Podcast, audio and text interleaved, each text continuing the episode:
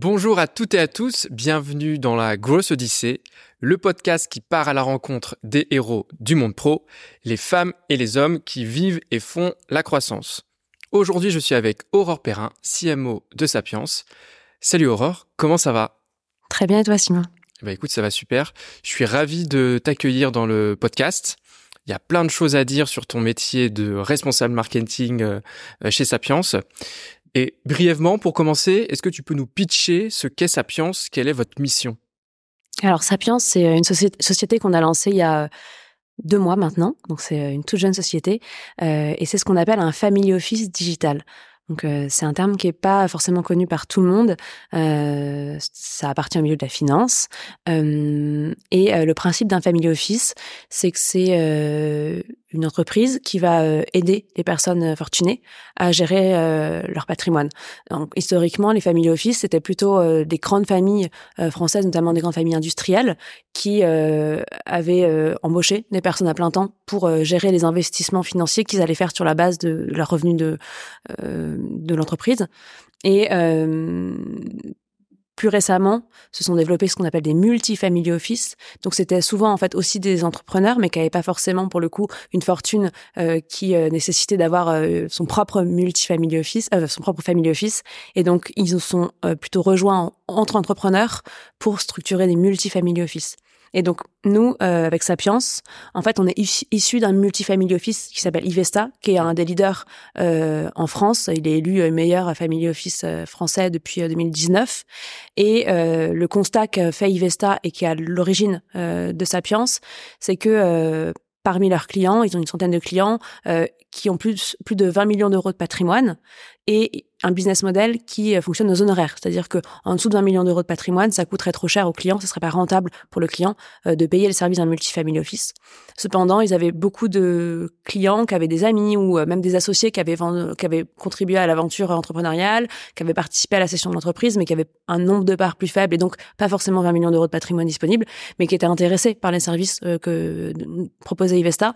Et donc, ils ont voulu développer cette offre-là, qui était digitale, et c'est Sapiens. Et donc, en fait, l'idée, c'est de récupérer, en fait, tout le savoir-faire d'Ivesta en matière de sélection des solutions d'investissement, en matière d'accompagnement patrimonial, mais de les mettre à disposition différemment à une autre typologie de clients que sont les clients Sapiens, qui ont plutôt entre 1 et 20 millions d'euros de patrimoine, euh, qui cherchent à placer cet argent avec un vrai accompagnement patrimonial euh, où on va en fait être capable de leur euh, de les écouter par rapport à leurs objectifs de performance euh, ou euh, leur projet de vie. Est-ce qu'ils ont prévu je sais pas d'ici trois ans de faire le tour du monde et donc ils veulent avoir une poche réservée à ça? Est-ce qu'ils ont des dépenses courantes? Est-ce qu'ils ont un projet de monter une nouvelle entreprise bientôt? Enfin tous ces facteurs là on va les prendre en compte pour structurer leur patrimoine et leur permettre d'avoir accès à des solutions ultra exclusives parce que c'est les mêmes que celles dans lesquelles investissent les clients d'Ivesta, hmm. euh, mais avec un niveau de patrimoine qui est un peu plus faible. Et euh, ce qui est important, moi, c'est quelque chose que je connaissais pas forcément avant de travailler euh, dans le private equity, mais typiquement sur ce type de sur certaines solutions d'investissement et notamment euh, les plus euh, exclusives, il y a des énormes différences de performance et qualité entre les moins bons et les meilleurs. Et ce qui est accessible au grand public est pas forcément toujours ce qu'il y a de meilleur parce que concrètement, les très très bons fonds, en fait, ils sont ce qu'on appelle sursouscrits. Il y a plus de gens qui veulent rentrer que de gens qui veulent euh, que, que de gens que de d'argent à collecter. Donc concrètement, c'est les plus gros qui arrivent avec des gros tickets et les fonds ils s'en mettent pas à aller chercher des petits clients. Mais donc nous on permet à des plus petits clients euh, d'accéder à ces solutions-là. Donc Sapiens, c'est ça. Euh... Ok, très clair. On va aller s'intéresser au business model euh, euh, que tu évoques. Juste avant, j'aimerais qu'on s'intéresse à ton parcours, euh, qui est singulier, qui est assez riche. Est-ce que tu peux nous expliquer c'est quoi l'itinéraire que tu as gravi, traversé pour devenir la responsable marketing d'aujourd'hui, tes différentes expériences? Alors effectivement, j'ai fait pas mal de choses et assez différentes, mais je me rends compte qu'aujourd'hui, là où je suis assez contente, c'est que je suis sur un poste qui centralise euh, beaucoup de choses que j'ai pu euh, faire avant. Euh, ça, c'est l'intérêt. moi, j'ai fait à la base des études en sciences humaines, donc plutôt un peu rien à voir en plus avec le marketing. mais je suis rentrée chez L'Oréal juste après mes études, où j'étais chef de produit marketing sur des parfums chez Yves Saint Laurent. donc super expérience, mais très orientée produit et marketing luxe. Euh, ça, j'y suis restée euh, quelques temps. Puis euh, j'ai été dans une, j'ai rejoint une startup qui s'appelait Lucette euh, en tant que CEO. J'étais la première salariée euh, et on était aussi dans l'univers des cosmétiques, sauf que c'était vraiment très digital. En fait, Lucette c'était une plateforme de recommandation de produits de beauté. Donc on avait un algorithme. En fait, on avait une communauté de femmes qui répondaient à des questionnaires et derrière on était capable de calculer leur score leur score d'affinité avec l'ensemble des produits du marché. Donc moi là-dessus je touchais à énormément de choses, mais c'est notamment à travers ce poste que j'ai énormément appris sur tout ce qui est SEO et e-réputation parce que avec Lucette on avait réussi à développer notre site et une connaissance produit qui faisait qu'on était euh, numéro un euh, sur les requêtes Google de tous les produits cosmétiques plus avis. Donc c'était énorme en fait, c'était d'une puissance inouïe. Euh, on se rendait, et moi c'est à ce moment-là que j'ai pris la mesure aussi de l'importance du SEO et des leviers et de la multiplicité en fait de, de, de, facteurs qui vont déterminer le SEO.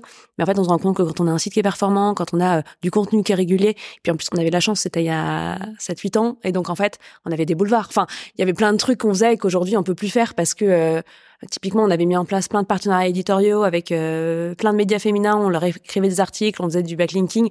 Aujourd'hui, c'est impossible. Aujourd'hui, on paye 1500 euros l'article. À l'époque, euh, on produisait beaucoup de contenu, on bossait beaucoup, mais euh, mais ça nous coûtait zéro en fait. Et on arrivait à faire tourner avec des moyens de dingue. Et derrière, ce qu'on faisait, c'est qu'on vendait des, des, campagnes assez globales de e-réputation à des marques de cosmétiques. On leur disait, bah voilà, pour tel lancement alors, on a retravaillé par exemple avec Saint Laurent. Euh, vous allez lancer Touche Éclat euh, euh, dans trois mois. on va vous faire une campagne de test avec 100, 100 de nos utilisatrices qu'on va trier sur le volet par rapport à la, data qu'on a les concernant, elles vont tester, elles vont mettre un avis positif, on va vous faire une super fiche, vous serez numéro un sur Google, et derrière, quand on tapera Touche Éclat Yves Saint Laurent avis, ça sera nous. Et donc c'est hyper puissant. Et on faisait aussi plein d'influence autour parce que ça a contribué aussi, c'était le début, hein, mais à améliorer le score de notoriété du site. Donc si je comprends bien, tu plutôt autodidacte en fait sur le marketing.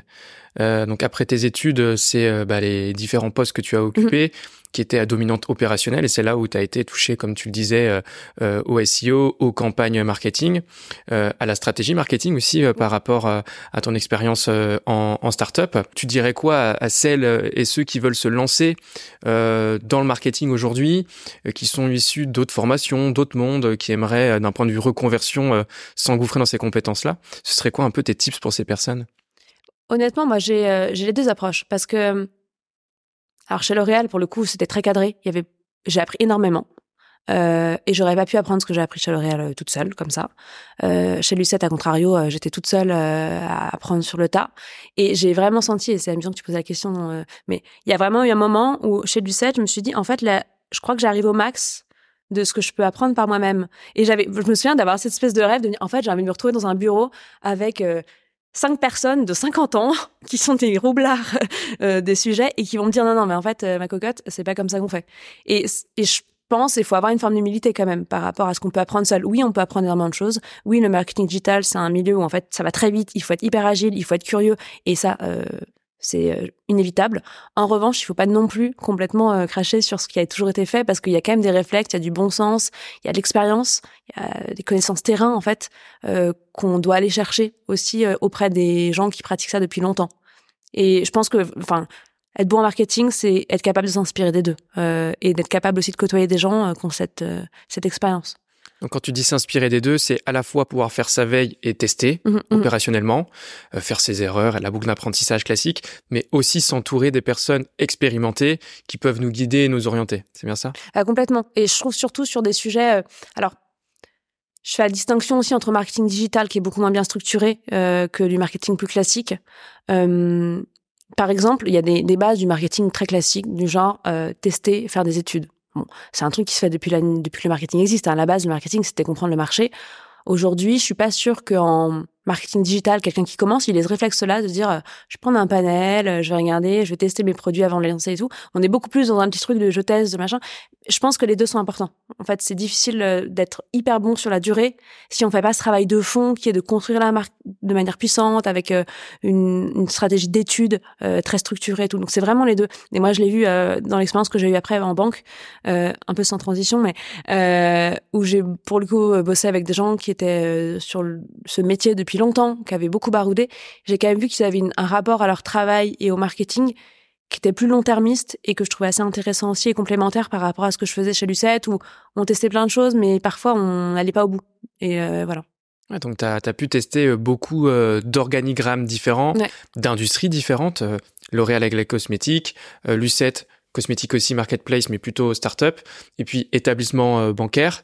On peut on peut citer l'écurie, euh, que ça peut faire le lien avec. Ouais, en fait, alors mon, truc c'est quand même resté depuis Lucette d'aller quand même dans des boîtes qui étaient euh, en création. Enfin, et, et, et, euh, quand j'ai rejoint Santander, euh, donc après après Lucette, euh, ce qui m'a intéressé, c'est que Santander, donc c'est une énorme banque espagnole, hein, c'est le BNP, euh, mais en France, il venait d'arriver, et donc euh, c'était encore une petite équipe avec euh, vraiment un country manager qui avait été nommé là, avec un business plan à faire, et puis il était en train de construire en fait la marque en France, donc il y avait quand même beaucoup de choses à, à construire. C'est ça que j'ai trouvé intéressant, et en même temps, on avait la chance d'être encadré par un gros groupe avec des process, et alors parfois c'était un peu casse-pied, mais d'un autre côté, euh, ça nous oblige à nous structurer. Et c'est pour ça aussi que je, je, dis que je trouve que l'un et l'autre, finalement, euh, sont hyper importants parce que oui, c'est un peu casse-pied de devoir se structurer, de faire des process quand on a envie d'aller vite. Il faut savoir le faire au bon moment. Mais honnêtement, c'est quand même assez précieux, je trouve, pour être capable. Et, notamment, en fait, quand on est jeune, je trouve ça plus dur d'apprendre à processer intelligemment que à trouver des bons résultats facilement avec des cookies. Et ça, ça s'apprend aussi avec les, avec les, plus anciens. C'est hyper intéressant ce que tu dis parce que les process pour moi c'est essentiel. Je ne, je ne jure que par ça et je, je processe euh, chez Make the Grain en tout cas depuis le jour 1. Okay. Et effectivement, euh, savoir processer et transformer euh, des process en standard, c'est vraiment une discipline. Euh, c'est quoi ta méthode à toi pour, pour le faire? Alors déjà, je pense que j'ai un caractère où je suis pas la meilleure pour faire les process de base. Enfin, peut-être que j'étais jeune, mais en tout cas chez Lucette, honnêtement, s'il y a bien un truc que j'ai raté, c'était faire des process parce que je voulais tellement faire tout que j'avais pas eu le réflexe. Et c'est après, en arrivant justement chez Santander, que je me suis dit ah ouais, ils font ça, c'est pas mal quand même. Et donc aujourd'hui, je le fais beaucoup plus. Euh, sur Sapiens parce que c'est plus récent et euh, euh, j'ai une approche qui est un peu qui est un peu le mix des deux, c'est-à-dire que je pense que il y a quand même un moment dans la, dans la vie de ton entreprise où tu dois être capable d'être un peu sur tous les fronts, de tester plein de choses et il faut pas s'alourdir inutilement. Alors, effectivement, faire des process des jours 1, évidemment, commencer dès le début à pas, euh, je sais pas, à noter euh, ce qu'on fait, à euh, avoir des tableaux Excel de suivi, à avoir, c'est la, c'est la base, hein, mais, mais faut pas non plus aller trop loin, parfois, je trouve, dans le process parce qu'on peut vite perdre de l'agilité à un moment où on a vraiment besoin. En revanche, moi, je suis assez partisane de au début, on y va, on teste plein de choses, on regarde ce qui prend, on regarde ce qu'on aime faire, on regarde ce qu'on n'aime pas faire. Et puis par contre, à un moment, on se pose, euh, on prend de la hauteur et là, on structure. Et moi, j'ai tendance un peu à fonctionner comme ça, à part euh, un peu, mais c'est un peu un mode sprint, enfin, de faire des espèces de, de vagues de d'un, deux, trois, quatre mois en disant, bah, sur ça, on va pas se poser de questions, on va y aller comme des fous.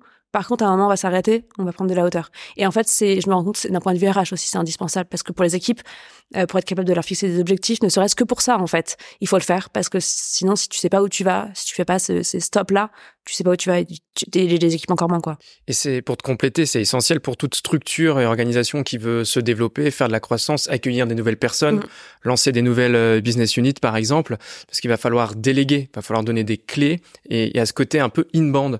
Parfois, les process, moi, je les considère comme des ressources in-band, un peu comme si on faisait des articles. Faut qu'on puisse embarquer dans la manière de bien délivrer, bien rythmer certaines actions, euh, euh ce qu'on accueille dans, dans, la structure, quoi. Donc voilà, je voulais euh, faire un petit aparté là-dessus, parce que c'est vraiment intéressant. Tu m'as dit, donc, tu, aimes bien t'entourer. Mm-hmm. Justement, ça, quel a joué le, le, rôle du mentoring dans tes différentes expériences euh, chez L'Oréal, Lucette et, et, chez Santander? Alors, dans quelle mesure j'ai été mentorée ou j'ai été mentor? Est-ce que tu as eu euh, un ou des mentors euh, euh, Comment ça s'est passé Comment ça t'a forgé là aussi Ouais, bien sûr. Alors, honnêtement, et, et j'ai bossé avec plein de gens super avant, hein, mais j'ai eu un premier bon, enfin même excellent manager quand je suis arrivée chez, Santander. Et c'est à ce moment-là que j'ai un peu aussi regardé différemment mon passé professionnel et où je me suis rendu compte que il y avait des choses où c'était pas de ma faute si j'avais pas réussi, par exemple. donc Honnêtement, euh, je, pense que quand on est jeune, on a tendance un peu à foncer tête baissée euh, dans les sujets, à, remettre tout, à se remettre en cause sur, sur tout. Euh, donc moi, mon vrai mentor, euh, ça a été euh, chez Santander, honnêtement, qui m'a énormément appris parce qu'il avait il, était, il était fait pour manager, quoi. C'est-à-dire que c'était une personne, en fait, quand tu faisais un point avec lui euh, de parcours, il avait réfléchi avant à ce qu'il allait te dire, il t'apportait des éléments qui étaient utiles et où tu te disais, ah ouais, en fait, il a raison, il m'a bien observé, il a réfléchi avant de me le dire. Ça, je l'avais pas tellement connu avant. Et c'est indispensable. Euh, après, euh, je fais la distinction aussi entre des mentors comme ça qui vont avoir une vision globale et humaine et en plus professionnels. Et puis des gens qui en fait professionnellement au quotidien vont apprendre plein de choses parce qu'ils sont brillants, parce qu'ils sont exigeants, parce que enfin, voilà. Et j'en ai eu dans, heureusement dans mon parcours, chacun avec leur leur qualité et leurs défauts quoi. Ok. Ce que je te propose, c'est de, de, revenir à, à Sapiens. Euh, ce que je trouve intéressant, c'est que vous vous définissez comme le premier family office digital français. Mhm. C'est un terme qui m'a interpellé. Est-ce que tu peux m'expliquer, pour donner les, les, grilles de lecture à ceux qui nous écoutent et nous, euh, regardent, euh, de ce business model? Qu'est-ce que c'est concrètement euh, ce terme? Alors, bah, ce que je, disais sur le family office digital, effectivement, on est le premier parce qu'on on faut savoir que family office c'est pas un terme qui est déposé. Donc en fait, il n'y a pas de définition. Enfin, c'est une définition d'expérience, quoi. Mais il n'y a pas, il y a pas un diplôme de OK, c'est bon, t'es family office. Autant on est accrédité hein, par l'AMF, on est ce qu'on appelle COA, mais on n'est pas on n'a pas genre le diplôme Family Office. Donc pourquoi est-ce qu'on appelle Family Office digital? Déjà parce qu'on a cette légitimité quand même par Ivesta.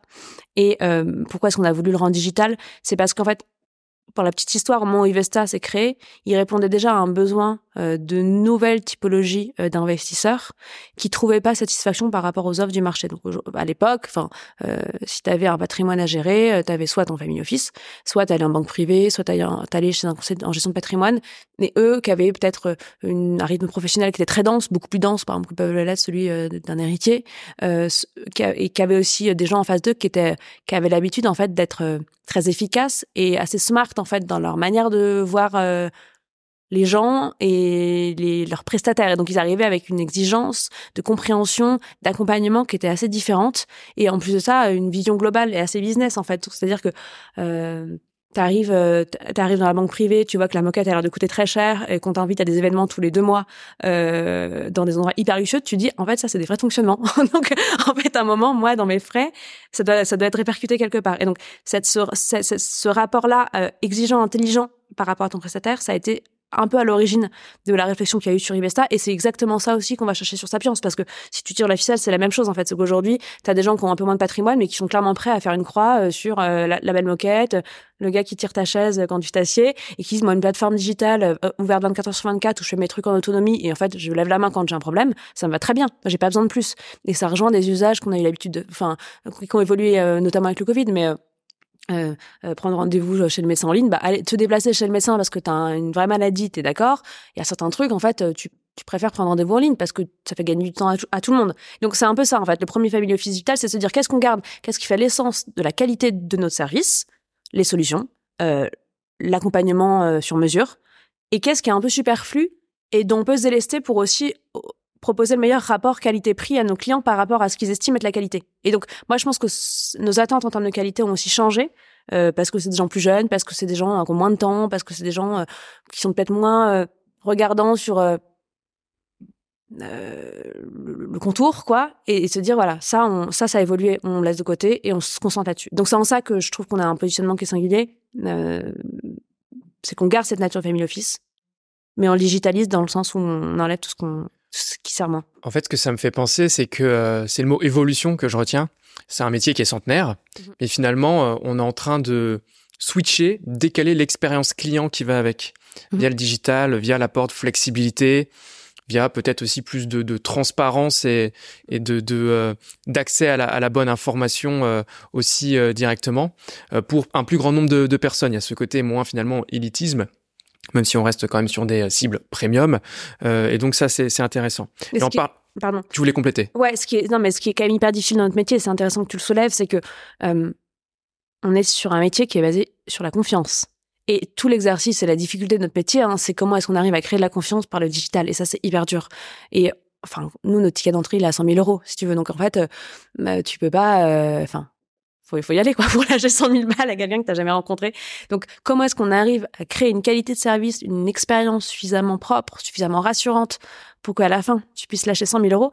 Euh, c'est pas comme d'acheter du dropshipping à 5 balles, tu vois. Et donc, et donc, je trouve que c'est, c'est là, et c'est un test, hein, et honnêtement, euh, je peux pas te dire, euh, c'est sûr que ça va, ça marcher. En tout cas, nous, on y croit, parce qu'on voit que, bah, un médecin, on doit lui faire confiance, on arrive à le voir en digital aujourd'hui. Donc, oui, il faut l'accompagnement et, et, la confiance, elle doit se créer autrement, mais le, contact physique, il est peut-être moins nécessaire à la confiance qu'il était euh, autrefois. Il faut blinder du coup la réassurance Donc on s'intéressera juste après euh, à comment vous euh, vous l'entreprenez euh, aujourd'hui. Juste avant, j'aimerais bien qu'on s'intéresse vraiment à vos cibles aujourd'hui, mhm. vos personas.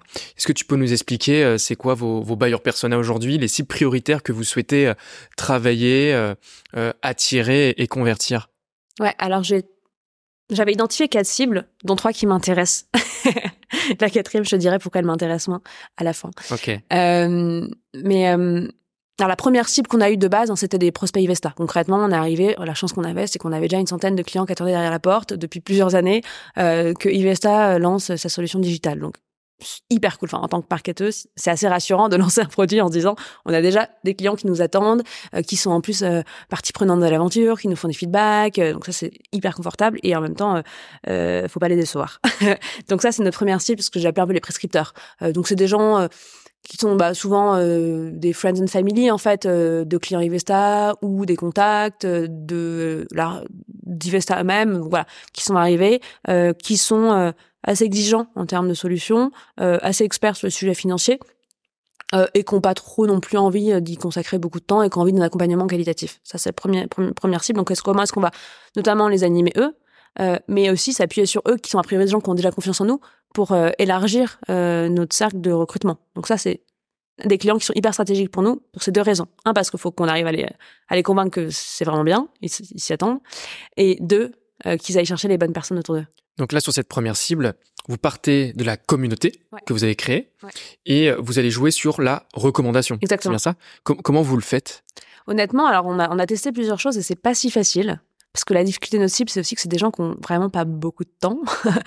euh, mais c'est quelque chose de un qui se fait assez naturellement, en fait, honnêtement. Euh, la chance qu'on a, c'est que je pense qu'on est aussi sur un sujet, euh, comment le dire de manière euh, je pense que c'est un sujet où ça peut faire bien d'en parler. Je sais pas si tu, tu vois. Donc ça peut être un peu ce truc de, en fait, euh, dire ah ouais, je connais le dernier Family Office digital, euh, j'ai investi là-dedans et tout. C'est quand même un truc dont les gens parlent plus facilement que j'ai acheté un radiateur, tu vois. Et donc déjà on a on a un circuit de recommandation assez naturel de d'une forme de d'élitisme de de volonté de parler dans son entourage proche. Et comme c'est de la confiance et que les gens ont des expériences qui sont impliquantes en fait ils vont davantage en parler. C'est pas un rendez-vous de cinq minutes c'est des rendez-vous d'une heure il y en a plusieurs. On parle de questions patrimoniales on parle de questions de succession. On enfin c'est des trucs personnels en fait qui touchent les gens. Donc derrière ils ont plus facilement d'occasion d'échanger dessus. Et après on a testé bah, des, des, événements où en fait on dit aux gens qu'ils peuvent venir avec un plus un. Euh, on va tester euh, euh, des méthodes de recommandation d'invités de tu vois typiquement sur le podcast, on en parlera peut-être tout à l'heure, mais euh, nos invités peuvent venir avec un invité, donc directement, ça nous permet aussi de de transmettre en fait. C'est comment est-ce qu'on arrive à créer des occasions de transmission et des des prétextes de transmission de, de l'information quoi.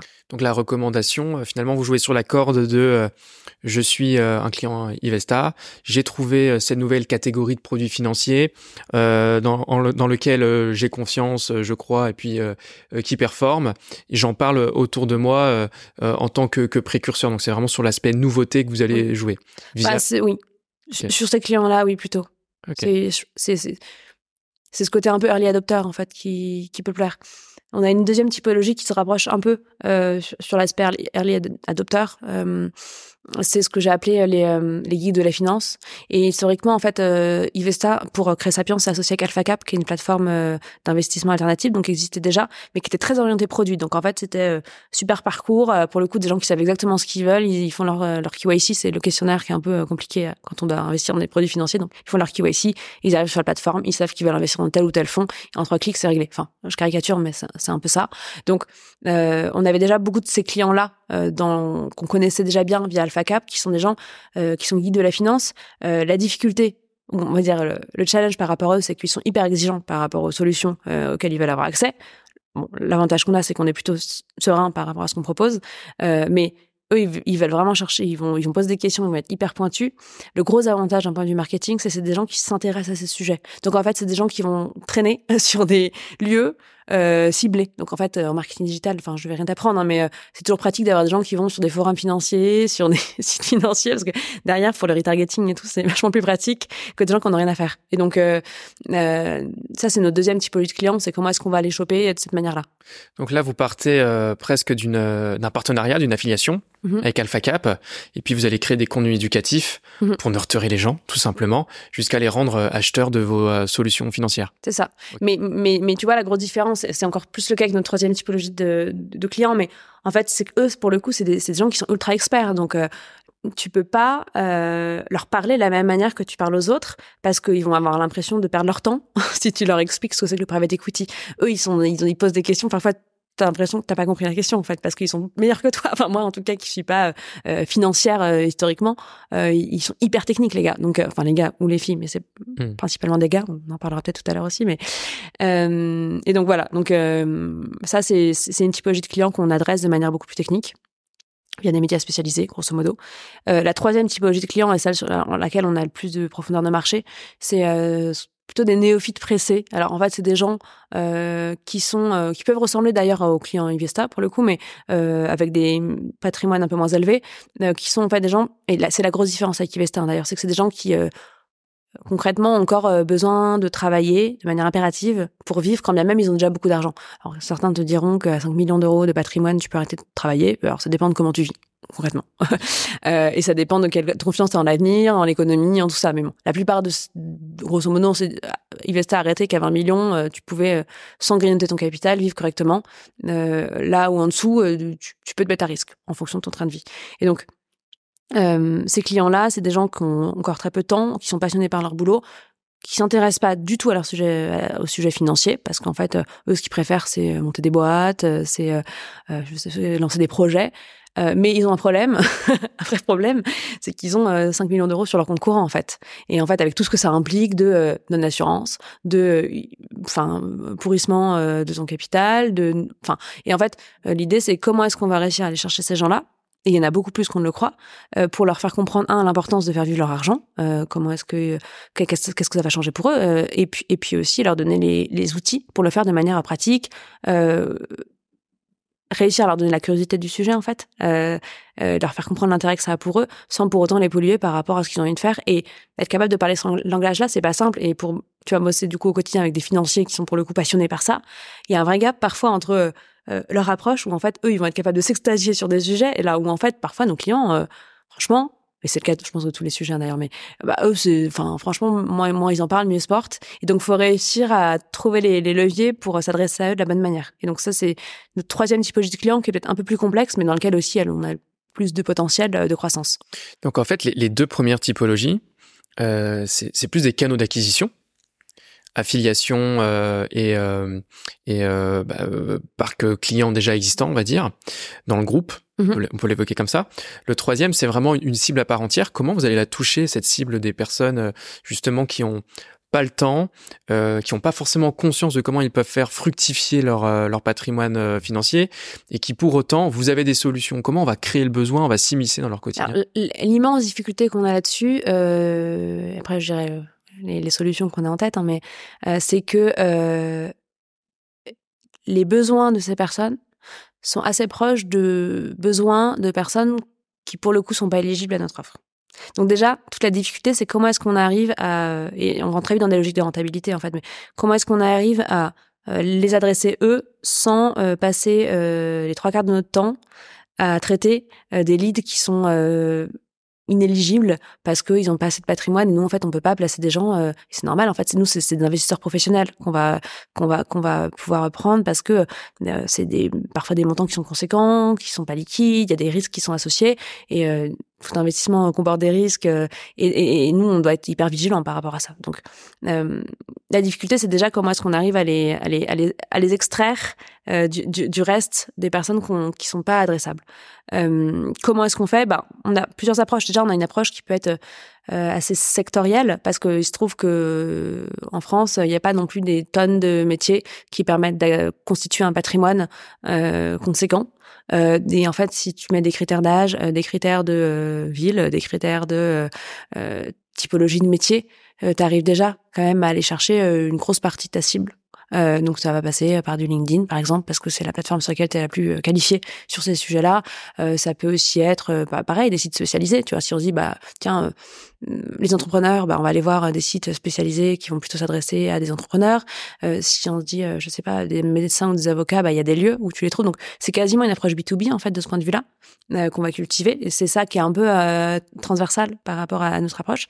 Et après, on a aussi tout un travail aussi d'acquisition ça peut être par exemple par des professions complémentaires. On travaille avec des notaires, avec des avocats fiscalistes, avec des, euh, des experts comptables. Et en fait, nous, on a besoin d'eux parce que on a souvent des clients qui ont des problématiques et on a besoin d'avoir ce réseau-là pour pouvoir les rediriger vers les bonnes personnes, non seulement en termes de compétences euh, techniques, mais aussi en termes d'affinité. On va voir. Moi, j'ai plusieurs notaires. Je sais qu'il y en a qui sont ultra réactifs, qui vont à 1000 à l'heure. Euh, par contre, ils sont un peu chers. J'en ai qui sont hyper rassurants. J'en ai qui sont dans d'autres villes. Enfin, et je sais que si la personne veut être en présentiel, il faut qu'il puisse se diriger vers quelqu'un qui est proche tu vois, Saint-Malo, on en connaît un. Donc il y a, y, y a, plein de il y a plein de critères qu'on prend en compte. Donc là, nous, tout ce réseau de partenaires B2B, euh, c'est aussi euh, quelqu'un, enfin, quelque chose qu'on développe pour euh, réussir à, toucher ces personnes-là. et justement, dans des moments où ils s'y intéressent pas, mais où il y a des liens avec notre métier à nous. Donc là, tu nous cites plein de types de stratégies hyper complémentaires qui peuvent permettre d'arriver sur un marché. Et justement, donc Sapiens à deux mois est certes une marque qui est lancée par une structure plus ancienne. Euh, donc euh, vous ne partez pas de zéro euh, non plus, mais il y a déjà plein plein d'acteurs sur le marché. Vous venez de créer une nouvelle catégorie de produits sur ce marché-là, et ça c'est assez intéressant en termes de stratégie aussi. Mais comment on fait pour pour faire sa place, pour travailler sa notoriété? Est-ce que tu peux nous expliquer ce que là aussi vous entreprenez déjà depuis le début? Ouais, alors on crée, alors juste pour, pour préciser, on crée pas une nouvelle catégorie de produit, on crée peut-être un nouveau mode d'accès. En fait, c'est plutôt du service qu'on crée. Dans le sens on crée un nouveau mode d'accès à des solutions préexistantes. On n'a pas inventé les fonds qu'on commercialise.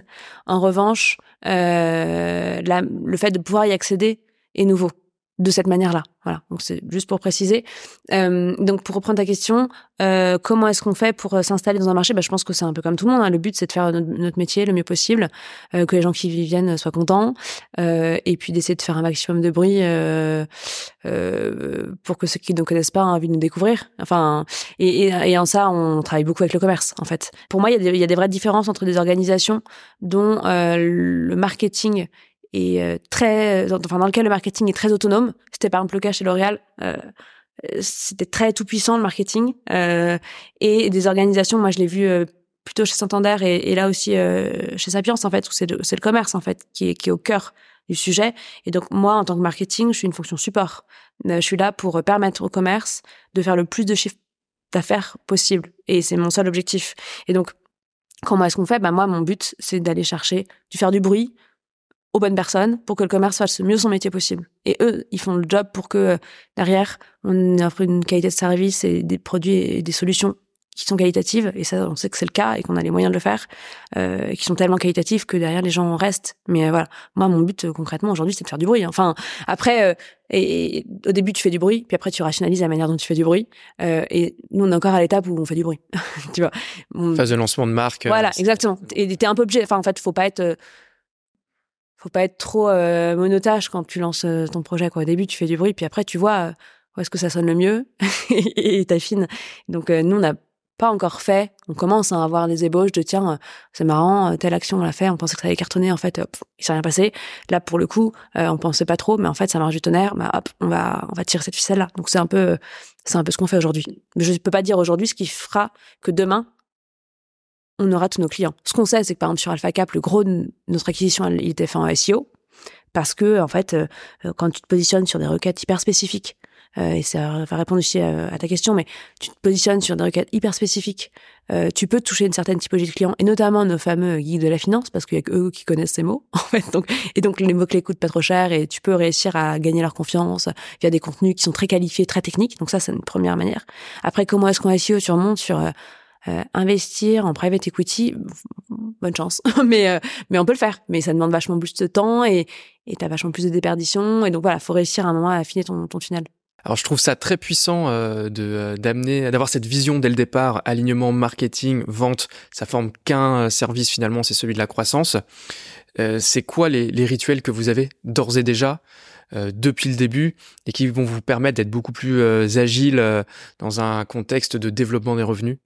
Alors, bah, la, chance qu'on a, c'est que pour l'instant, on n'est pas une énorme équipe. Donc déjà, ça facilite quand même la communication. Et néanmoins, tu vas casser vite en fait quand tu rentres dans le jus, euh, tu arrêtes de te parler.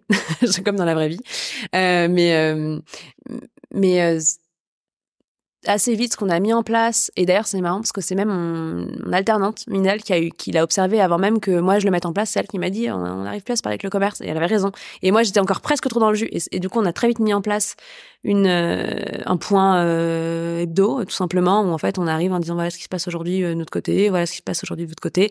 Et on prévient, parce que sinon, t'as des trucs un peu lunaires qui arrivent. Hein. mais en fait, t'envoies un mailing, le commerce n'est pas au courant, le commerce a des clients qui les appellent, j'ai reçu votre mail, de quel mail il s'agit. Enfin, donc, ça, on le fluidifie de cette manière-là. On est en communication constante, on a des canaux aussi de discussion, c'est des trucs tout bêtes. Hein.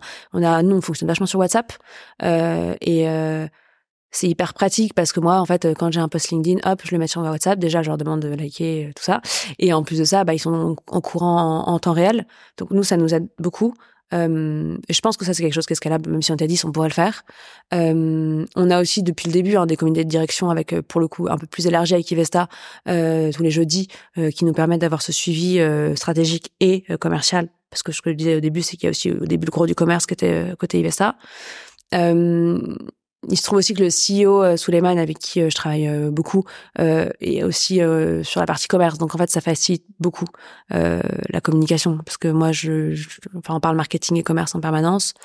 Donc c'est plutôt ça. Et après, il y a un autre sujet et bon, peut-être, enfin si c'est déjà un peu le cas. Et moi, je c'est un truc auquel j'ai été assez convertie chez Santander.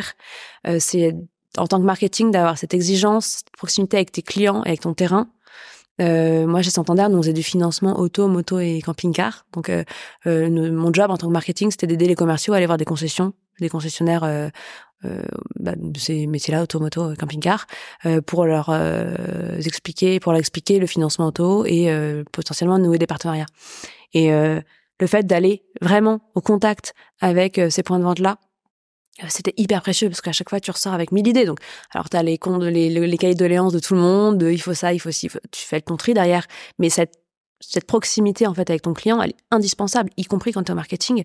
Et, euh, et ça c'est quelque chose qu'on a aussi euh, tu vois assez directement répliqué chez Sapiens. Moi ça m'arrive très régulièrement de participer à des rendez-vous clients commerciaux en en shadow quoi comme on dit. Je mets pas forcément ma caméra je mets pas forcément je prends pas forcément la parole parce que c'est pas mon me sens pas forcément légitime à le faire. En revanche, j'écoute euh, et je prends des notes et ça c'est ultra précieux.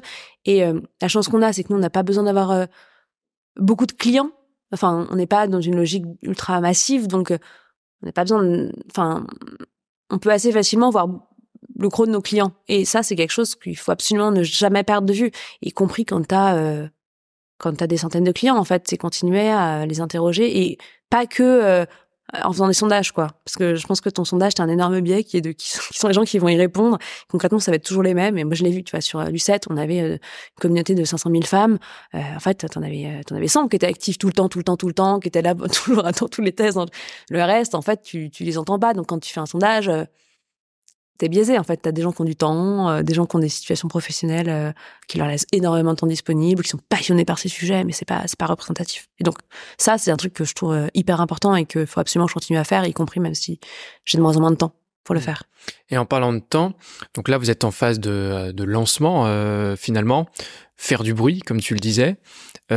opérationnellement, ça se traduit comment dans ton quotidien de responsable marketing aujourd'hui, dans cette phase de marque naissante que l'on doit faire connaître. C'est quoi les canaux que tu euh, exploites le plus euh, actuellement?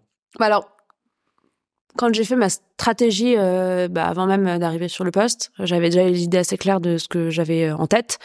Et j'avais fait tout simplement une liste, comme à l'école, de tous les sujets qui me semblaient être des canaux intéressants à explorer.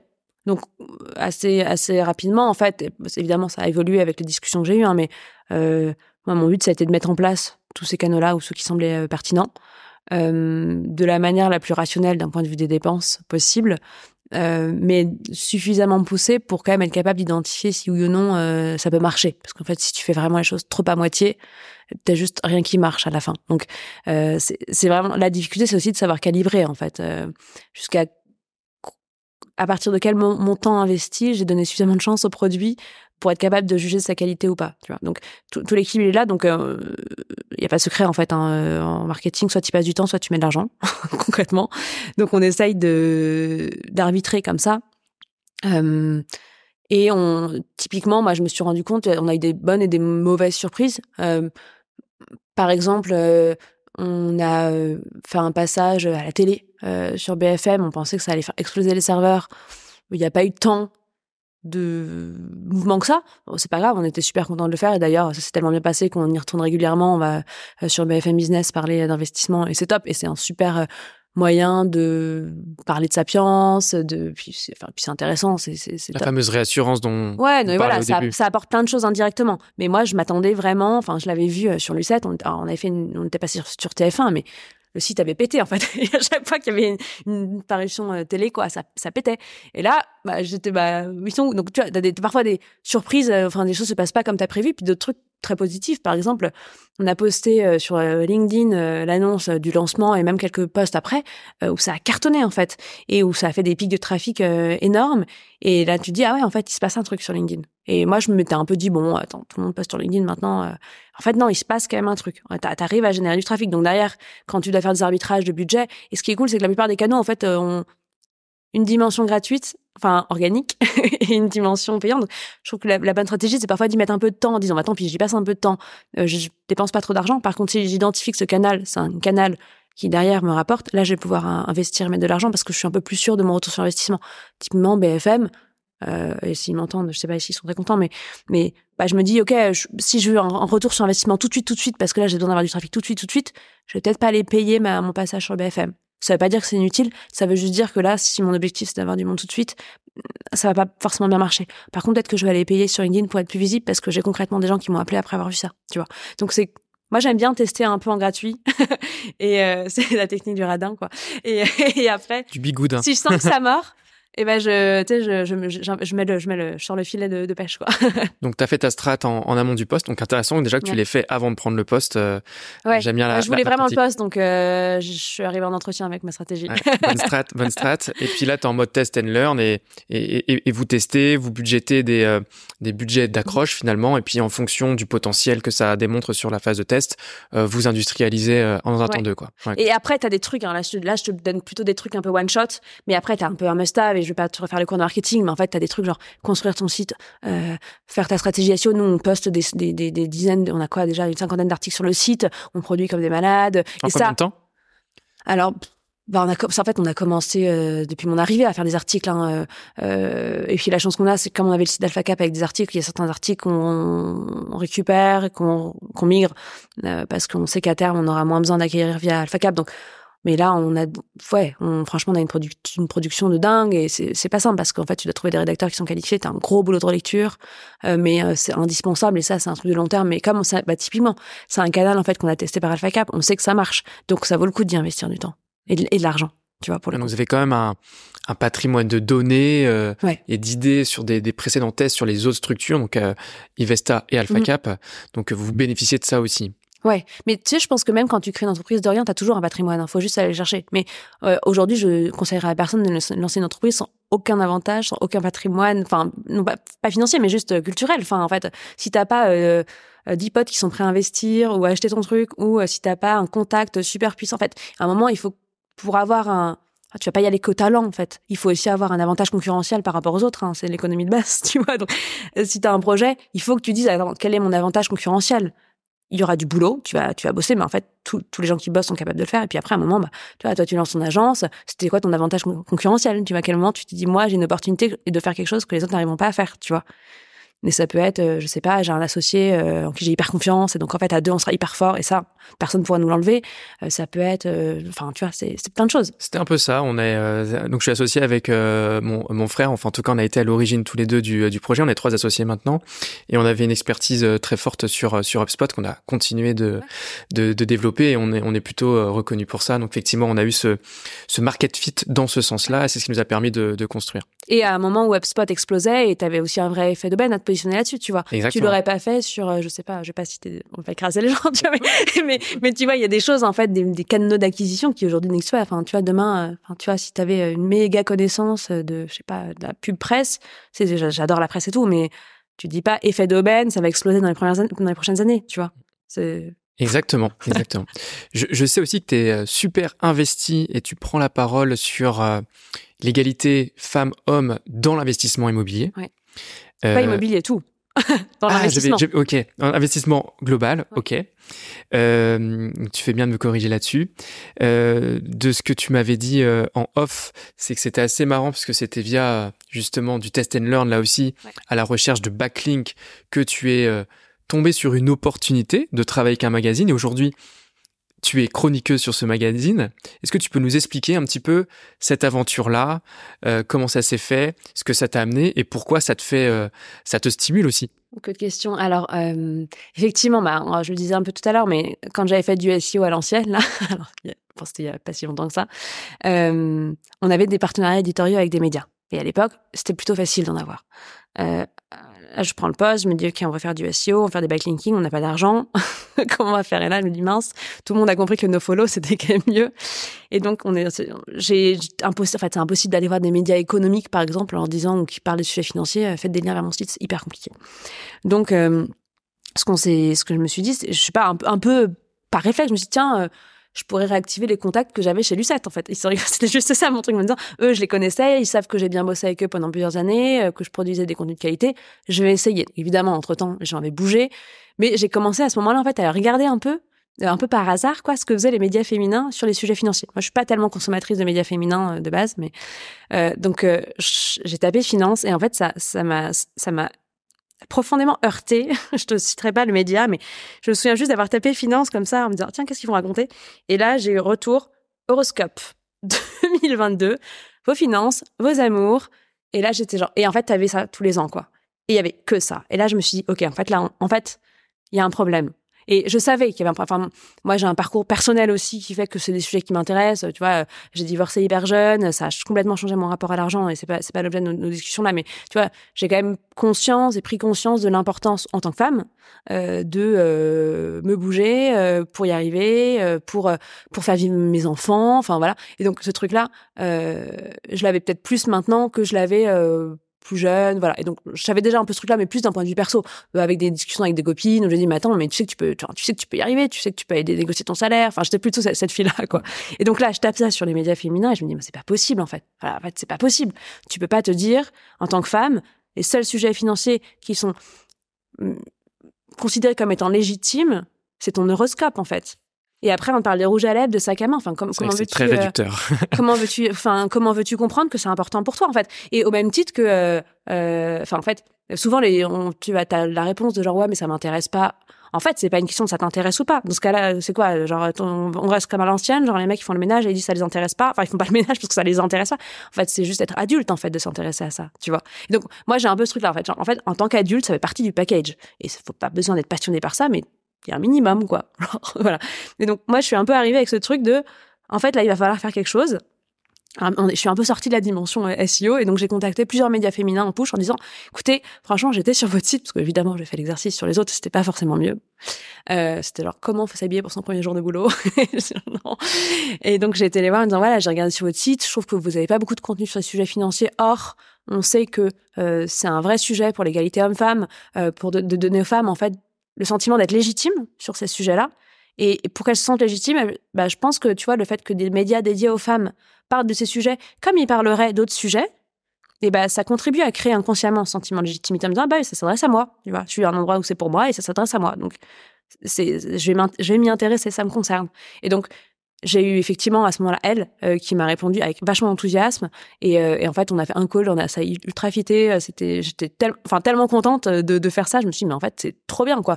Et honnêtement je, je dis en toute transparence je pense que d'un point de vue SEO en fait tu, tu connais les trucs en fait tu vois déjà de un pour avoir des liens qui sont hyper qualitatifs vaut mieux que ce soit un domaine qui soit quand même très proche euh, de, de, ton champ sémantique. Et là, en l'occurrence, bah, comme je te disais, c'est pas des sujets qui sont ultra traités. Euh, et en plus de ça, une fois que tu as, enfin, avoir deux, trois liens d'un site de référence, c'est cool. En avoir 12, euh, moins. Mais en fait, moi, je m'en fiche parce que je continue à le faire pour plein de raisons, y compris parce que moi, ça m'intéresse et je trouve ça important, tu vois. Donc, et en fait, ce qui est dingue, c'est que depuis, en fait, j'ai eu des trop, enfin, moi, je pensais un peu, tu vois, que le truc serait un peu inaperçu. Enfin, je m'imagine. Et en fait, j'ai des super bons retours. J'ai d'autres médias féminins qui m'ont contacté pour prendre la parole sur ces sujets aussi. Euh, j'ai des gens qui me disent, j'ai repris mon abonnement sur l.fr parce que j'adore tes chroniques et je veux pouvoir les lire.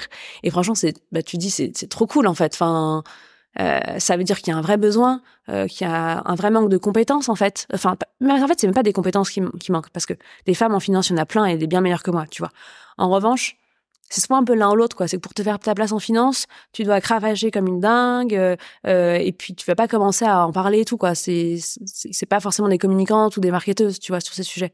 Donc des gens qui ont cette volonté de vulgariser il y en a pas tant que ça. Et donc euh, c'est en ça que c'est comme ça en fait que ça s'est mis en place. Et et je sais pas encore exactement où est-ce que ça va nous mener mais j'ai des, j'ai des surprises tous les jours tu vois euh, j'ai été contactée, ça été hyper drôle, tu vois. Moi qui suis plutôt à bosser avec des agences RP, j'ai des agences RP qui me contactent pour euh, placer leurs clients. Donc il y a des trucs qui sont plus ou moins intéressants, mais j'ai fait des rencontres trop bien de gens qui derrière pourraient quasiment être nos clients sur Sapiens, tu vois. Donc en fait, c'est ça qui est cool aussi dans le fait de tester un peu au début. Hein. En fait, tu tu laisses la porte ouverte à plein de choses et, parfois en fait ça donne ça va pas là où tu vas, mais ça va des bons endroits. Et je pense qu'il faut savoir faut savoir le faire aussi. Et ça, ça implique de garder un peu de temps disponible, des espaces mentaux disponibles pour c'est pour euh, pour tester des choses quoi, pour euh, créer des liens entre les choses, entre les gens. Euh. Bah, bravo pour ça en tout cas, parce qu'en fait ça donne du sens, un sens supplémentaire à tes missions de responsable marketing. tu crées une communauté autour de ça. Donc non seulement c'est des excellentes stratégies marketing, mais en plus de ça il y a une vraie mission authentique et personnifiée derrière. Donc un bel exemple je trouve. Donc c'est pour ça bah, content d'avoir entendu là-dessus. Après honnêtement, Aujourd'hui, mais les lectrices sur elle, euh, c'est pas les clients Sapiens. Hein. Et euh, peut-être qu'un jour, on me dira, bon, euh, Aurore, t'es bien gentille, mais en fait, là, tu passes euh, une demi-journée par semaine à écrire un article, tu nous le fais relire, tu... tu... Bon, quand est-ce que... Mais, mais en même temps, moi, je, pour l'instant, j'ai la chance d'avoir des, bah, d'avoir un poste qui me permet, en fait, de prendre mes propres décisions. et donc, en fait euh, moi, je continue à y croire parce que je suis prête, en fait, et je suis prête à le faire le soir et le week-end, en fait, ce truc-là. Et d'ailleurs, je, je, le, je, le, je le fais souvent parce qu'en fait, c'est un truc que je fais aussi pour moi, tu vois. Et donc, euh, tant mieux si ça rapporte du business.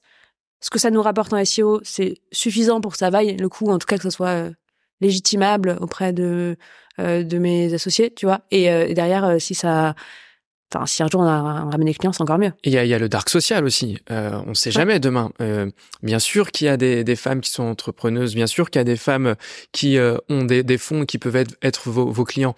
Donc on ne sait jamais. Vos, tes contenus peuvent se partager, peuvent faire parler, et ça peut vous amener des opportunités. Donc voilà, c'est encore une, une, question de régularité, et, et, et, bravo pour ça. Pour, pour compléter, je sais que vous faites des événements physiques B2B Enfin, B2B, mhm. du coup, non. Euh, enfin, des événements physiques premium. Ce qui est hyper cohérent par rapport à la cible que vous euh, cherchez à, toucher. Est-ce que là aussi, tu peux nous euh, expliquer ce que vous essayez de faire pour exploiter ce canal-là? Comment vous l'organisez? Comment vous le faites correspondre à, à ces cibles-là? Ça, ça m'intéresse de, de, le savoir. Bah, honnêtement, c'est un exercice qui est pas simple. Et euh... alors, et je sais même pas, tu vois, typiquement, quand je dis les trucs qu'on teste, je sais même pas encore si c'est ça qu'on qu'on gardera avec le temps. Parce que, tu sais, on est digital, donc. En fait, moi, mon créneau, c'est plutôt d'avoir des gens qui n'ont pas trop le temps, euh, déjà, de venir chez leur euh, conseiller en gestion de patrimoine. Donc, tu vois, de là, aller passer euh, la demi-journée ou la journée sur un événement premium, faut, enfin, voilà, faut qu'ils aient envie.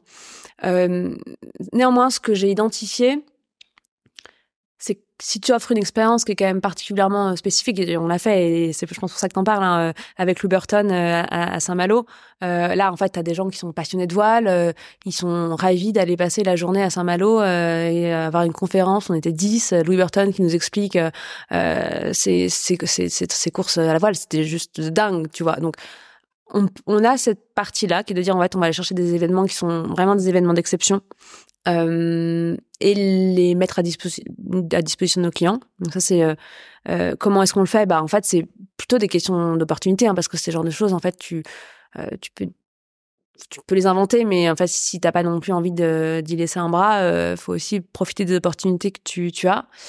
Moi, ce à quoi je crois beaucoup, d'un point de vue communautaire aussi, c'est d'être capable en fait de créer des événements et d'impliquer nos clients dans la construction d'entreprise. Et c'est notamment il y a deux choses hein, qui nous permettent de le faire. Euh, un, parce qu'on est une jeune entreprise, donc forcément, bah, en fait, on a, on est crédible. Tu vois, demain, tu as Orange qui te dit on est en train de refondre notre entreprise, venez nous en parler. Je, pense qu'on les croit moins. moi, perso, là, je me dis, bon, on est plus crédible, en fait. Euh, et en plus, on a des clients qui sont des entrepreneurs. Donc, en fait, honnêtement, euh, ils ont des avis euh, hyper éclairés. Enfin, on a, on a des clients parfois qui en push nous disent J'ai regardé votre site, en fait, il y a ça, ça, ça, ça qui va pas. en fait, ils sont super pertinents parce qu'eux-mêmes, ils sont directeurs d'agence, directeurs d'entreprise. Enfin, donc, c'est super, super, super intéressant. Et moi, j'avais vachement envie qu'on arrive à les impliquer d'une manière ou d'une autre aussi dans, dans notre activité. Donc, tu vois, ça peut passer par des événements, par exemple, euh, ou euh, qui seraient presque des assemblées générales, mais euh, dans lesquelles c'est beaucoup plus participatif. tu vois, parce que c'est pas nous qui arrivons en présentant le programme de l'année, mais peut-être plus aussi des moments avec des systèmes de, comme, toutes les AG d'ailleurs, hein, mais où tu vas, où tu vas peut-être proposer des solutions. C'est pas dit qu'on les prenne. Donc derrière, on fait un travail de due diligence qui est énorme pour analyser la pertinence des solutions, mais mais tu vois, avoir ce ce retour-là. Donc j'aimerais bien créer des événements comme ça. Et l'autre chose que j'adorerais mettre en place, mais on verra si on peut le faire. C'est euh, quelque chose qui soit à la croisée des chemins entre du, du divertissement, du loisir et de la pédagogie financière. Parce que, ce que je disais tout à l'heure, en fait, moi, je pense que mes clients, ils s'en ils s'en foutent de la finance. Euh, et, et, moi, je pense que ce serait quand même important pour eux qu'ils s'y intéressent un peu. Euh, et donc, je me dis peut-être que ça serait cool qu'on arrive à mettre en place des événements un peu atypiques, mais qui correspondent à des activités qu'ils aiment faire.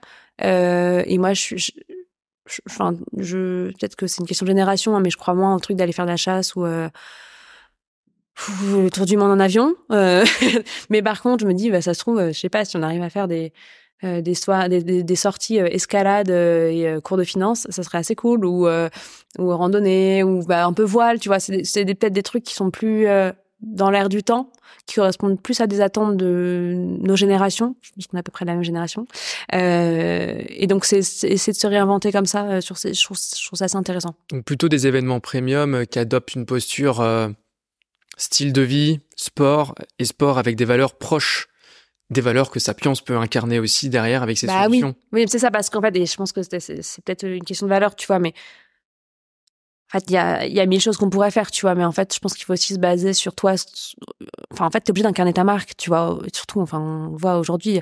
Et, euh, et si je commence à les embarquer dans des trucs où je suis ultra nulle, où j'y connais rien, où ça m'intéresse pas, on va tous passer un très mauvais moment, à mon avis. Donc, je pense qu'il faut pas hésiter aussi à s'appuyer sur les choses qu'on aime faire soi, euh, en disant, bah, euh, je vais forcément réussir à embarquer des gens autour de moi. Et donc, oui, parce que les gens avec qui on bosse, ils sont plus cette optique-là, dans ce mode de vie-là, bah, c'est plus facile en fait d'aller euh, d'aller euh, proposer ce genre d'activité, je trouve. Bah, en tout cas, si demain vous organisez un tournoi de padel euh, pour vos, ah ouais, vos prospects et clients, invitez-moi, je viendrai avec ah, ça grand plaisir. Cool, ouais, bonne idée. Ah, pas mal, j'ai pas pensé, bonne idée. on va s'attaquer à, à, la dernière partie de, du podcast. Je vais te poser des questions que j'adore poser à chaque fois systématiquement. la première que j'ai envie de te poser, c'est comment tu fais aujourd'hui euh, pour euh, équilibrer ta vie perso avec ta vie pro? Hmm. Excellente question. Alors honnêtement, euh, bon, je pense que déjà j'ai pris ce poste dans une optique de me dire là j'ai envie de bosser, tu vois. ce qui n'était pas forcément le cas. J'ai deux enfants, ils ont 5 et 6 ans. je les ai en garde alternée, ce que je disais un peu tout à l'heure. Et honnêtement, avant de les avoir en garde alternée, je, pense que je me faisais, euh, enfin, c'était compliqué en fait de constituer le pro et le perso. Là, je me suis un peu plus dit, en fait, je crois que j'ai envie d'avoir un job dans lequel je m'éclate et, euh, et, je suis prête à y, à y mettre de l'énergie. Donc, euh, je dis ça en préambule parce qu'en fait, j'ai été dans d'autres phases de vie et je pense que tu vois, l'équilibre, il, doit évoluer en fonction des, des phases de vie. Mes enfants sont un peu plus grands, mais je, et je me réserve le droit de me dire à un moment, en fait, euh, mon équilibre, cet équilibre-là n'ira pas et j'irai faire complètement autre chose. Je me mettrai à temps partiel et, euh, je m'occuperai de mes enfants beaucoup plus parce que je pourrais le faire, tu vois. Aujourd'hui, bon, voilà. Donc, euh, après, comment, d'un point de vue très concret, déjà, comme j'ai mes enfants une semaine sur deux, je pense que j'ai pas le même rythme de vie et moi, ça me permet aussi d'éviter de m'embarquer dans des trucs un peu complètement enfin de me faire trop bouffer parce qu'en fait quand j'ai mes enfants j'ai pas le choix en fait que si je veux les voir je dois être là chez moi jusqu'à 19h euh, euh moi je tiens à dîner avec eux enfin donc, euh, donc, je vais plus facilement du coup euh, arrêter plus tôt euh, si je, et quitte à aller coucher puis m'y remettre un peu après Et euh, moi, et comme de toute façon, je suis un peu euh, assignée à domicile, bah ça me va bien en fait d'avoir une heure tranquille où je bosse, où j'ai pas un seul mail, j'ai pas une seule réunion. C'est moi, c'est un truc que j'aime bien et, je choisis aussi des activités qui me nourrissent à ce moment-là. Typiquement, je parlais d'écrire des articles, des trucs comme ça. C'est des trucs que je suis contente de faire en fait dans ces moments-là. C'est pas des choses qui m'épuisent.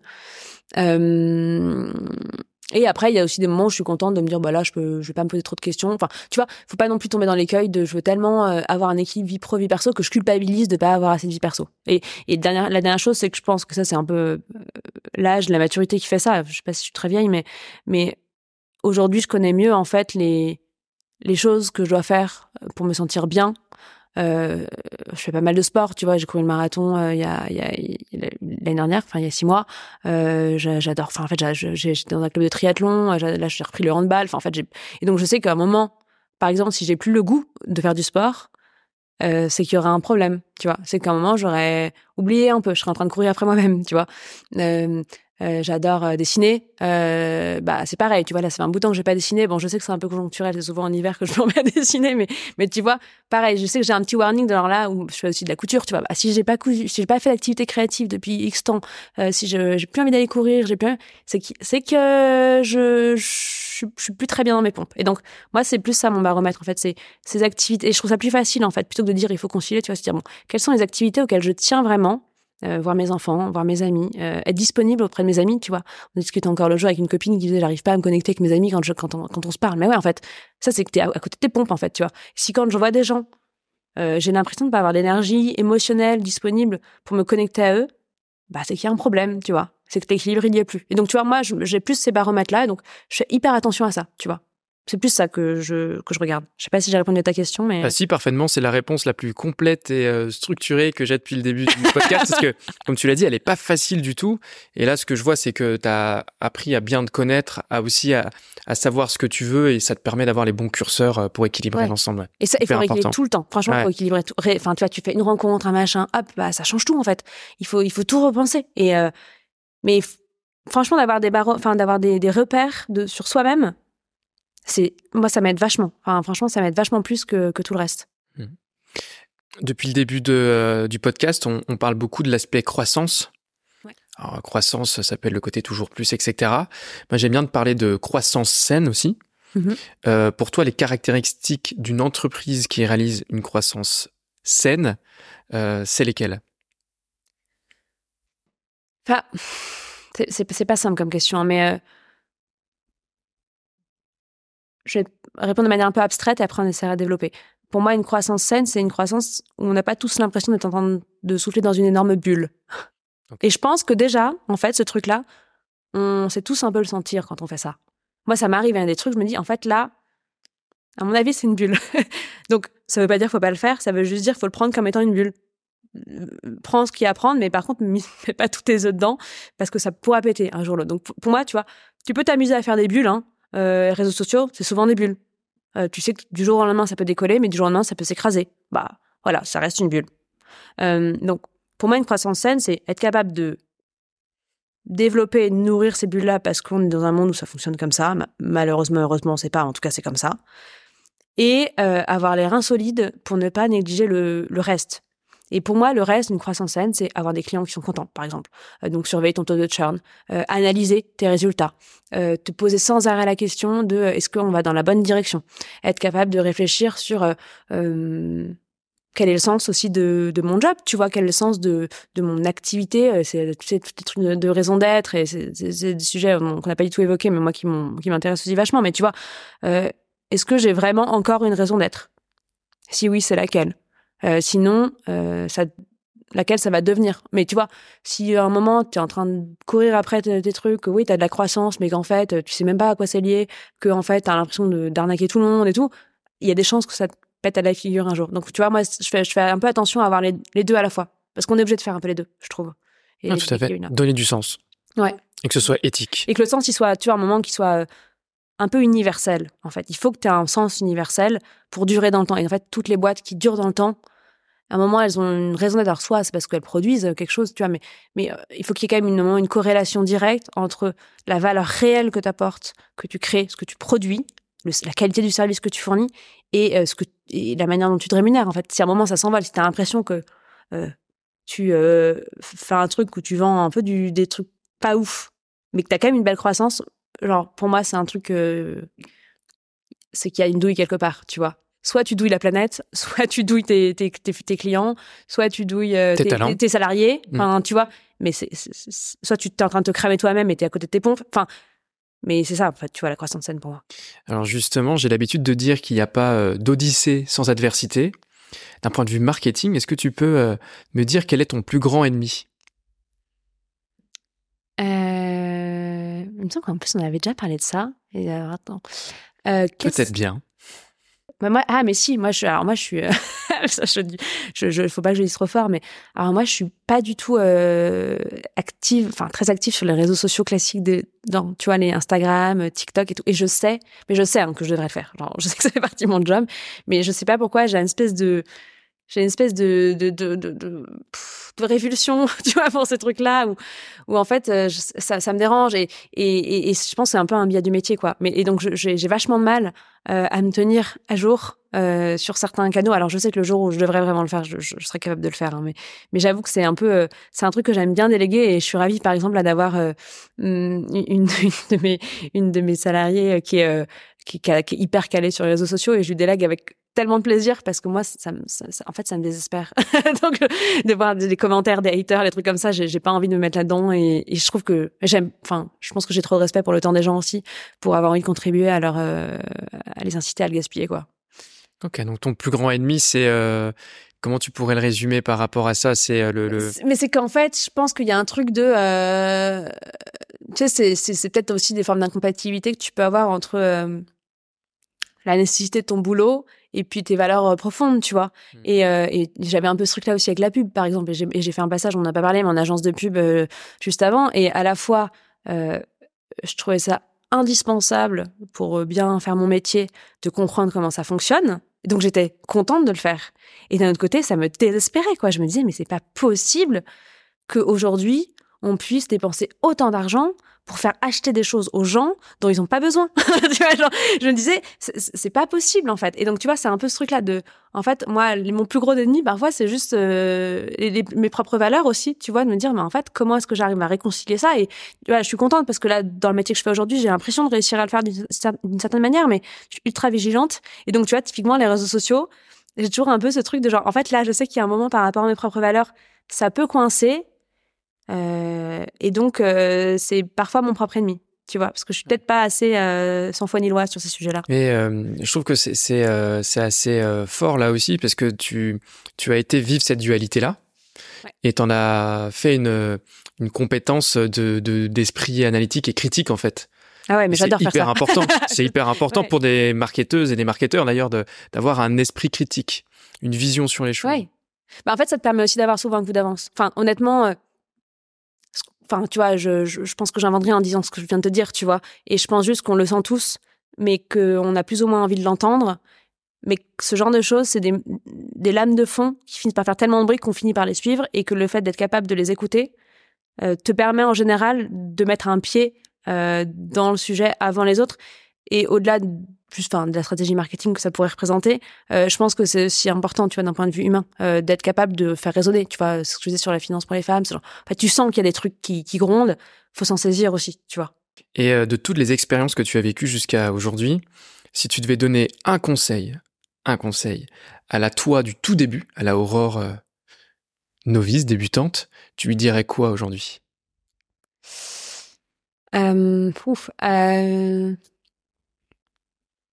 Je vais essayer de pas te dire un truc trop euh, trop bateau quand même. euh, Qu'est-ce que je pourrais te dire? Bah non, mais alors moi, je, pense que la moi d'aujourd'hui. Ah si, je sais. Je vais te donner un exemple très concret. Après, j'en je, un, conseil. Je te disais, j'ai fait des études plutôt en sciences humaines. moi, je suis arrivée chez L'Oréal avec des gens qui avaient tous fait des écoles de commerce. Et, euh, donc moi, j'étais persuadée parce que j'avais pas touché à une calculatrice depuis euh, 5 ans, euh, que j'étais naze, naze, naze et à la ramasse sur ces sujets en maths. Et je me souviens que dès que j'avais des sujets un peu matheux, Excel et tout, je m'en faisais une montagne parce que je me disais je suis pas capable quoi. Et en fait, je sais pas pourquoi il y a un moment et je crois que c'est quand je suis arrivée chez Santander où pour le coup bah, et notamment où j'ai eu un manager qui m'a plus donné confiance en moi par rapport à ça. Et je me suis mis à prendre euh, vachement de plaisir en fait à utiliser ces outils-là et je me suis rendu compte aussi que j'étais pas du tout nulle sur ces sujets. Et donc je pense que le conseil que je me dirais, c'est genre, en fait, euh, euh, essaye quoi, essaye quand même. Te dis pas que tu vas pas y arriver, euh, euh pose des questions et t'as le droit de pas savoir. Et franchement, ça c'est peut-être très junior, mais bon, c'était ta question, hein, mais en fait, t'as le droit de pas savoir quand t'arrives en entreprise. Il faut pas, et franchement, faut, faut poser les questions, quoi. Donc, je pense que c'est peut-être ça le, et, et, tu peux savoir, tu vois. Si t'es curieux, tu peux apprendre, tu peux savoir, mais pose les questions. Donc poser les questions, savoir où aller chercher l'information. Oui. Mais tu te rends compte, en fait, moi j'avais une admiration complètement euh, démesurée par rapport aux gens euh, qui me qui me gouvernaient, j'allais dire. Mais tu vois, je me disais, c'est sûr que vu qu'ils sont au-dessus de moi, ils sont meilleurs que moi, ils ont toutes les réponses. S'ils me demandent de faire un truc, c'est forcément la bonne chose. Bah, la réalité, c'est que c'est parfois vrai et parfois pas vrai, tu vois. Et que quand t'as un petit truc dans ton oreille qui dit, bah, en fait, j'y arrive pas, je comprends pas, je suis pas capable, c'est peut-être juste qu'on t'a mal expliqué, tu vois. Et à l'époque, je, c'est un truc un peu scolaire, je pense, tu vois. Tu as l'habitude de, de dire, bah, le prof, il sait tout et moi, je sais rien. Et donc, changer de posture et arrêter dans une posture d'apprenant avec l'humilité et, euh, et l'intelligence humaine que ça nécessite aussi. Tu vois, l'idée, c'est pas non plus d'arriver et dire, je vais vous apprendre à faire votre métier, tu vois, mais juste être capable de poser des questions de manière intelligente. Euh, moi, je, je regrette de pas l'avoir fait plus tôt parce que du coup, je me sentais écrasée par des, par des organisations dans lesquelles j'arrivais pas à trouver ma place parce que j'osais pas prendre ma place, tu vois. Voilà. La curiosité est un super pouvoir euh, dans le monde mmh. de l'entreprise, donc faut vraiment en abuser. Il euh, n'y a pas de questions bêtes, euh, loin de là, c'est clair.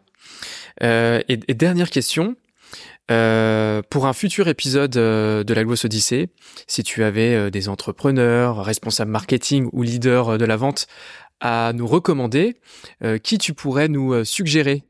Tu veux des gens qui sont vraiment dans le métier du marketing?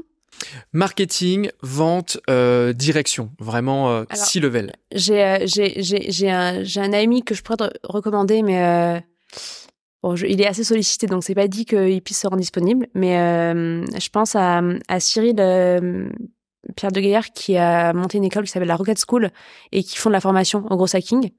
Et pour le coup, il est assez, euh, il, est assez euh, visible, mais je pense que ça serait un invité super intéressant parce que ce qui est amusant, c'est que déjà c'est un, entrepreneur qui a monté plein de boîtes et euh, qui, en plus de ça, a une vraie curiosité sur ces sujets de growth et il est, il est, ultra calé. Alors que c'est pas sa formation initiale mais parce que je trouve qu'il a aussi la curiosité des gens qui arrivent un peu plus tard sur ces sujets et qui ont, qui ont, un vrai goût en fait de, de la chose. Donc ça peut être un invité intéressant, je pense. C'est une superbe idée, euh, d'autant plus que Rocket School, je, je, connais, on est passé par eux notamment pour euh, des postes de BDR chez euh, chez Make the Grade.